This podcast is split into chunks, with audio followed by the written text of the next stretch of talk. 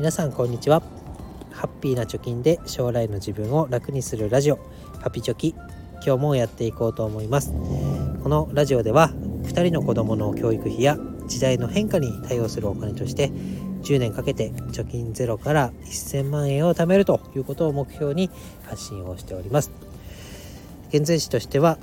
残り8年と11ヶ月で589万円を貯めるということになっております。え今日のテーマは、えー、横山式貯金プログラム間違えました横山式90日貯金プログラムというものをやっておりましてその2ヶ月目に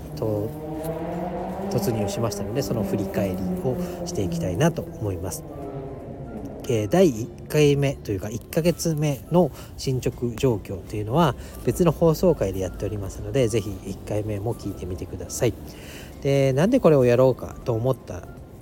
かっていう話をしたいと思います。えー、まずはですね、ま投資がしたいけどお金が足りないなとかで投資をしているけれどもっと入金をしたいなとって考えた時に浪費を見直す方法はないかなと思ったわけです。で調べていったらこの横山式90日貯金プログラムというのが、ま、ヒットしました。でどういう内容かというと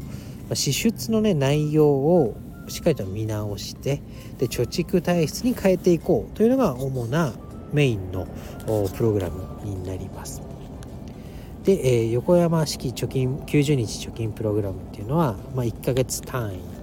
で、まあ、30日かける3ヶ月で90日ですけどその90日間まずは家計簿をつけてみようと。で2つ目にその家計簿をつけた中で支出を消費浪費投費投資に分けて、えー、大体どれぐらいの比率になっているのかっていうのを見てみようと。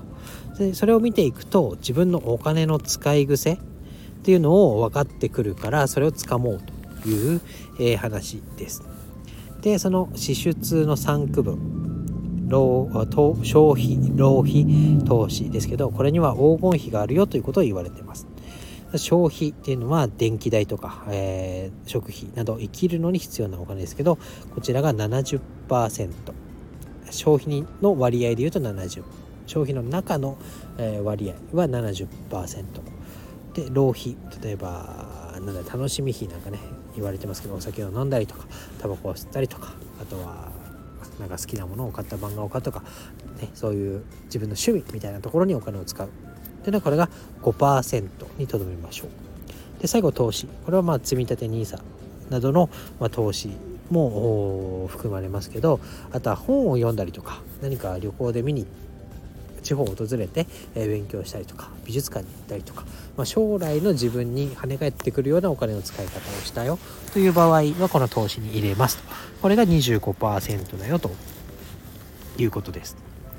で、3ヶ月間ウォッチしてえー、自分のお金の使い方がどうなっているのかっていうのを見ていこうと。それを見るのことによってお金を貯められるような、ね、体質に変わっていくよという話でした。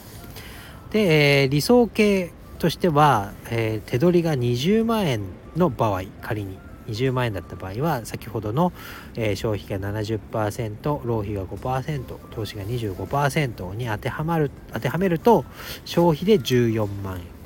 浪費で1万円投資で5万円っていうのがまあ黄金比に沿った、実際の金額っていうことになります。で2ヶ月目どうだったかっていうとですねまあこれは完全に私の話になりますけど消費が55%浪費が5%に対して16.4%投資が25%に対して28.3%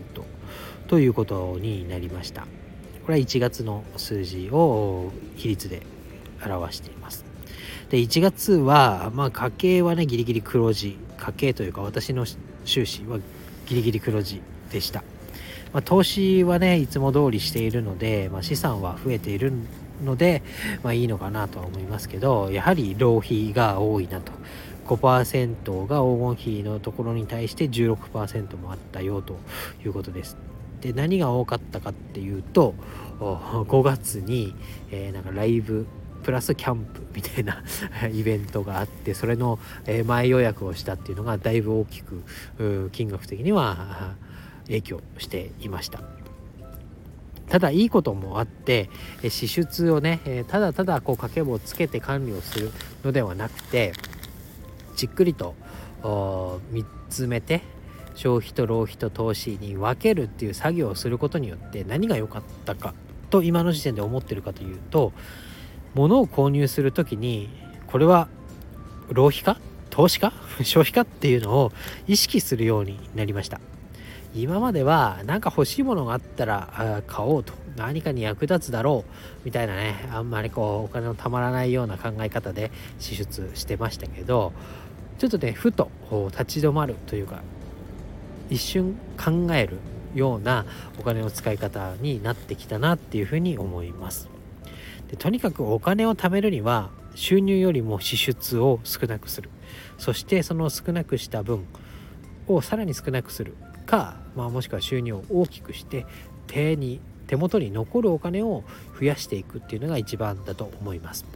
えー、なので、まあ、収入を伸ばすっていうのはすぐにはねできないことかもしれませんが支出を見直すというところは、まあ、限界はあるにしろすぐ手に取りやす手に取りやすい手をつけやすい分野だと思いますのでこの横山式90日貯金プログラムぜひ、えー、参考にしたい方は、えー、やってみてください。で最後にね、えー、家計簿なかなか続かないよと。その浪費投資浪費消費浪費投資を分けるためには家計簿をつけないと、えー、何にいくら使ってるっていうのを振り返ることができないと思いますけどこの家計簿すら続かない。つけるのが途中でやめてしまう。っていう人多いと思います。そういう方には、えー、家計簿をね自動でつけてくれる。マネーフォワードミーという家計簿アプリがあります。でそれのおすすめした記事貼っておきますので是非参考にしてみてください、えー、家計簿ね、えー、めんどくさいって私も思いますけどこのマネーフォワードミーなら各銀行口座とか証券口座とかお金が動くところのデータをこのアプリに紐付けるだけで自動に家計簿を作ってくれますので、えー、ぜひ参考にしてみてください。ということで今日は以上になります。バイバイ。